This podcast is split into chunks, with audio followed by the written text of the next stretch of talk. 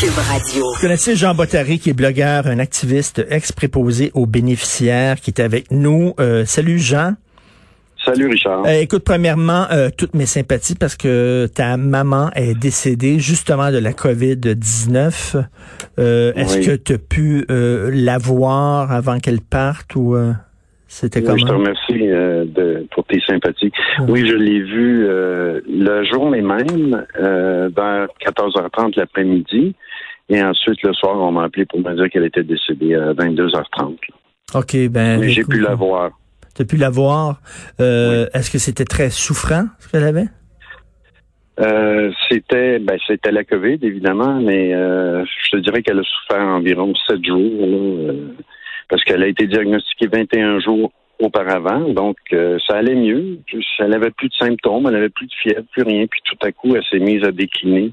Hmm. Puis je te dirais que ça a duré sept jours, elle était très souffrante. là. Elle avait de la morphine et tout. Des soins palliatifs, ni plus ni moins. Ouais. Ben écoute, Mais euh, tu voyais, on voyait dans son visage qu'il était crispé puis elle souffrait, là. Ça, c'est sûr et certain. Ben écoute, toutes mes sympathies. Euh, Jean, je vais essayer de Merci. pas sacrer parce qu'on est à, à l'antenne. Oui. Mais. Jean, écoute, j'en reviens pas, tabarnouche, là, qu'on allume là, en disant là, on a besoin de climatiseurs. Calvaire. Je veux dire, Ouais. euh, qu'est-ce- là, il était prêt, là, on, on était prêt à les installer en juin. En juin, c'est trop tard. En juin, t'es, t'es, t'es collé sur, euh, sur, sur les canicules. Ouais. Comment ça se fait qu'on prévoit? Je reviens là-dessus. Comment ça se fait que ça a pris un incendie à l'île verte avec Mm. plein de victimes pour qu'on dise, hey, c'est peut-être une bonne idée d'installer des gicleurs dans les résidences personnes âgées? Calvaire. Ouais, c'est ça, on dirait que je sais pas, il y a aucune planification, il y a aucune ah peut-être oui, il va faire chaud, mais bon, on va les regrouper dans le salon, puis Ben c'est oui. tout. Mais on peut pas les regrouper maintenant, il y a une pandémie, Christophe. Je sais pas moi non plus. là. Non, mais, non, mais, tu sais, c'était, c'était, c'était au mois de février qu'il fallait acheter des climatiseurs, Christy. Dire, Et voilà.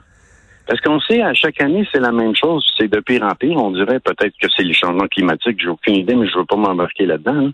Mais on dirait que c'est de pire en pire. Les canicules, euh, ça dure euh, souvent plus que trois jours aussi. Tu vois, la résidence où je suis, là, on vient de passer les déjeuners. Et Mm. puis, euh, dans certaines chambres, il fait 34 degrés.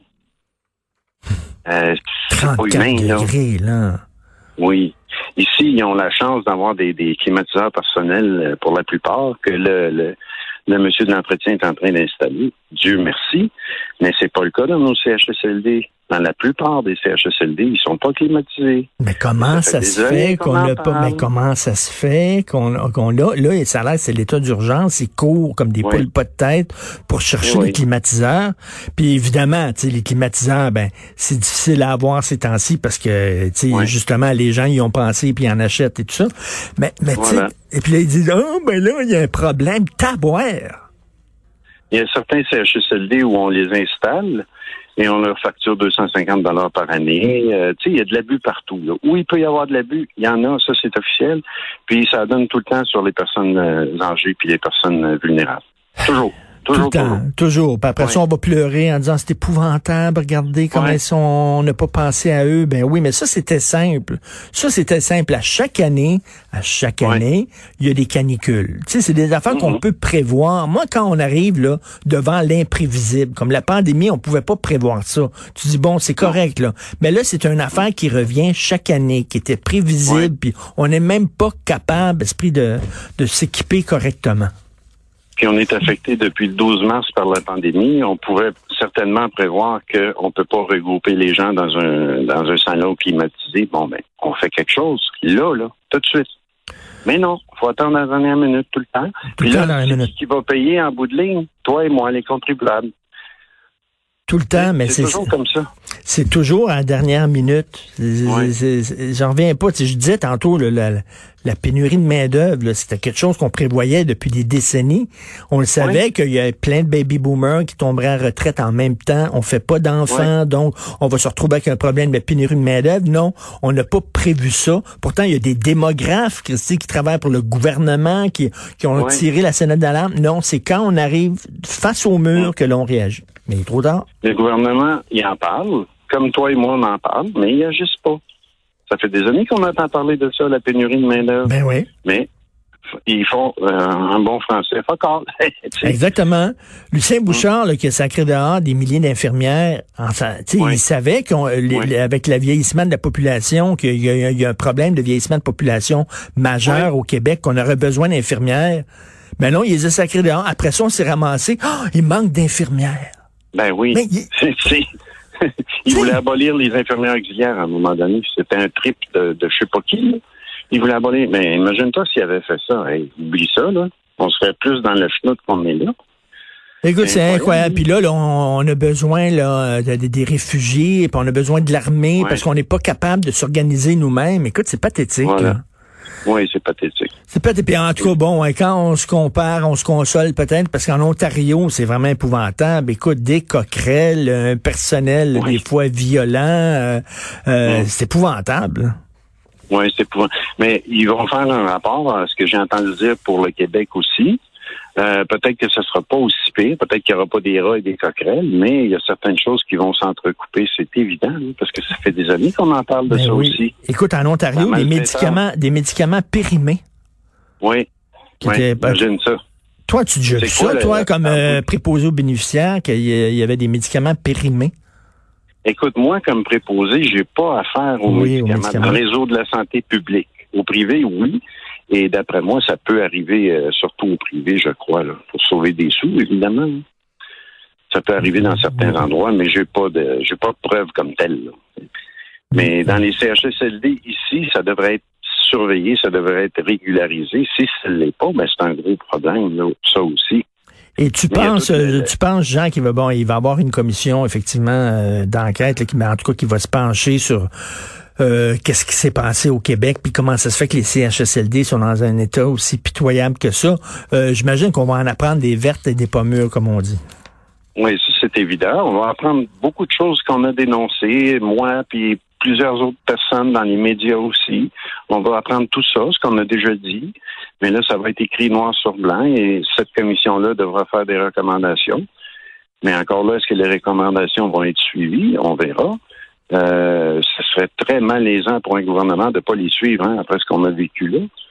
Euh, ça a commencé avec la résidence Aaron, Aaron et ben oui. Ben, ça continue, ça déboule. Mais toi, ça fait combien de temps, Jean, que tu, que tu dis qu'il y a des problèmes dans les CHSLD, dans les résidences pour personnes âgées? Ça fait des années que tu fais ça, là? Ça fait 20 ans environ, là. 20, ans?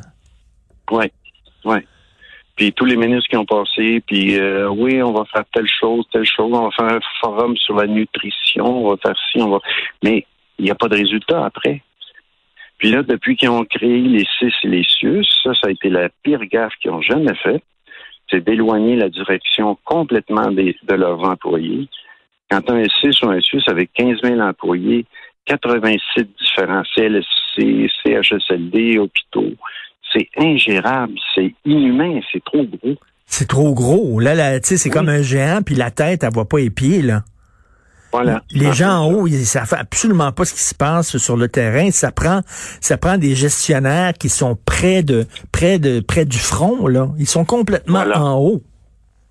Oui, mais dans chacun des CHSLD euh, qui sont touchés par la pandémie, les publics, là, il euh, n'y a, pas, y a pas de gestionnaire comme tel sur place, là. Euh, fait que la, PDG ou le PDG du CIS ou du CIUS, mon Dieu, qu'il y en a des S là-dedans. Euh, mais c'est ça, est-ce qu'elle sait ou il sait qu'est-ce qui se passe sur le terrain? Non, parce que l'information ne se rend pas à lui. Si moi je suis un cadre dans un dans un établissement, si je veux sauver ma job, il euh, faut que je prouve que je la fais bien, ma job. Fait que s'il y a quelque chose qui fait en sorte que ma job serait pas bien faite, est-ce que je veux que ça se rende jusqu'au PDG, moi? Ben non.